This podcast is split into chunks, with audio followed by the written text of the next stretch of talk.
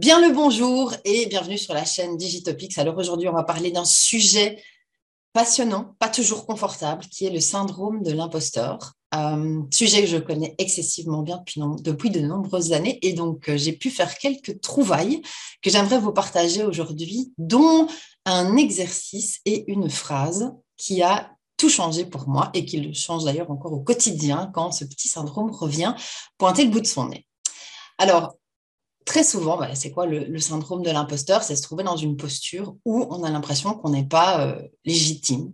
On, s'imagine qu'on va parler dans une, conférence ou euh, prendre la parole, euh, que ce soit virtuellement ou physiquement, sur un sujet où on se dit oh, je crois que dans la salle, il y a quand même des gens qui, voilà, on s'imagine que du coup, on va se retrouver en face de tous des experts euh, et que du coup, on n'a plus aucune ni légitimité ni expérience pour en parler. On se pose des tas de questions et comme on est très, très souvent son meilleur ennemi dans ces cas-là, on se montre voilà, la tête, le chou euh, sur euh, voilà, plein de choses qui ne sont vraies. C'est quoi, c'était quoi la phrase? J'ai eu beaucoup de problèmes dans ma vie dont la plupart ne sont jamais arrivés. Donc, je vous invite à réfléchir. Ce n'est pas la phrase que je voulais vous partager aujourd'hui, mais c'est une réflexion somme toute intéressante.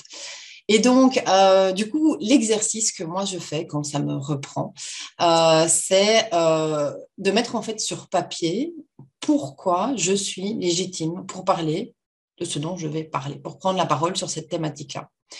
Et bien entendu, ce qui est intéressant dans cet exercice-là, c'est non seulement marquer bah, toutes les expériences que vous avez faites, potentiellement les diplômes, les résultats que vous avez obtenus. Euh, voilà, vous, mappez tout, vous, notez tout euh, et vous le faites jusqu'à temps que vous, vous, sentiez mieux. Et alors très souvent, vous vous rendez compte qu'il y a plein, plein, plein de choses. Alors qu'en fait, quand vous considérez euh, ce que vous allez vivre comme un tout, voilà, c'est beaucoup moins clair. Donc notez, faites une liste. aussi, vous êtes à un moment donné le euh, spécialiste dans certains domaines pour certaines personnes. Donc, à qui allez-vous vous adresser? En règle générale, vous connaissez plus ou moins votre audience et ce ne sont pas souvent des spécialistes comme vous, parce que si c'était des spécialistes comme vous, ils n'assisteraient peut-être pas à la conférence. Donc c'est un point qui est intéressant de se rappeler, parce qu'on s'imagine qu'en face de soi, il y a toujours plein de gens, on se dit, oh, mais ils savent ça, ils savent ça. Mais non, pas forcément. Donc voilà, à qui est-ce que vous allez vous adresser et quel est le, plus ou moins le niveau de connaissance et de compétence de ces personnes? Et si vous ne savez pas, ben regardez si vous pouvez avoir des noms, si vous pouvez regarder ce que les entreprises mettent déjà en place. Et donc ça vous donne déjà, tous ces petits éléments-là, vous donne déjà un sentiment plus confortable je dirais, que celui que vous pouvez sentir au début. Donc, premier exercice, notez ce pourquoi vous êtes légitime. Moi, ce qui marche aussi très bien, mais parce que l'amusement est un de mes drivers, c'est de dire oh, ce qu'on va s'amuser, oh, je vais leur apprendre ça, je vais leur apprendre ça. Et donc, il y a, vraiment une, joie qui naît de ce partage et de cette transmission.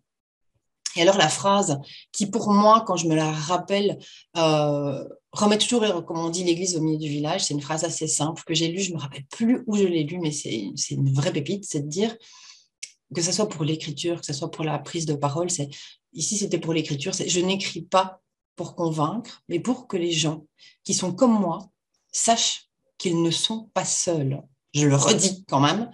Donc, je n'écris pas pour convaincre, mais j'écris pour que les gens qui sont comme moi sachent qu'ils ne sont pas seuls.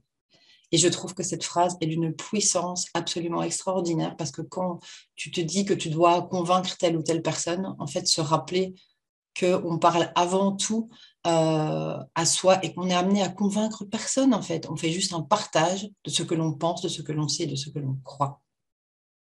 Je vous laisse méditer là-dessus et j'espère que ça vous sera aussi utile qu'à moi. À tout bientôt.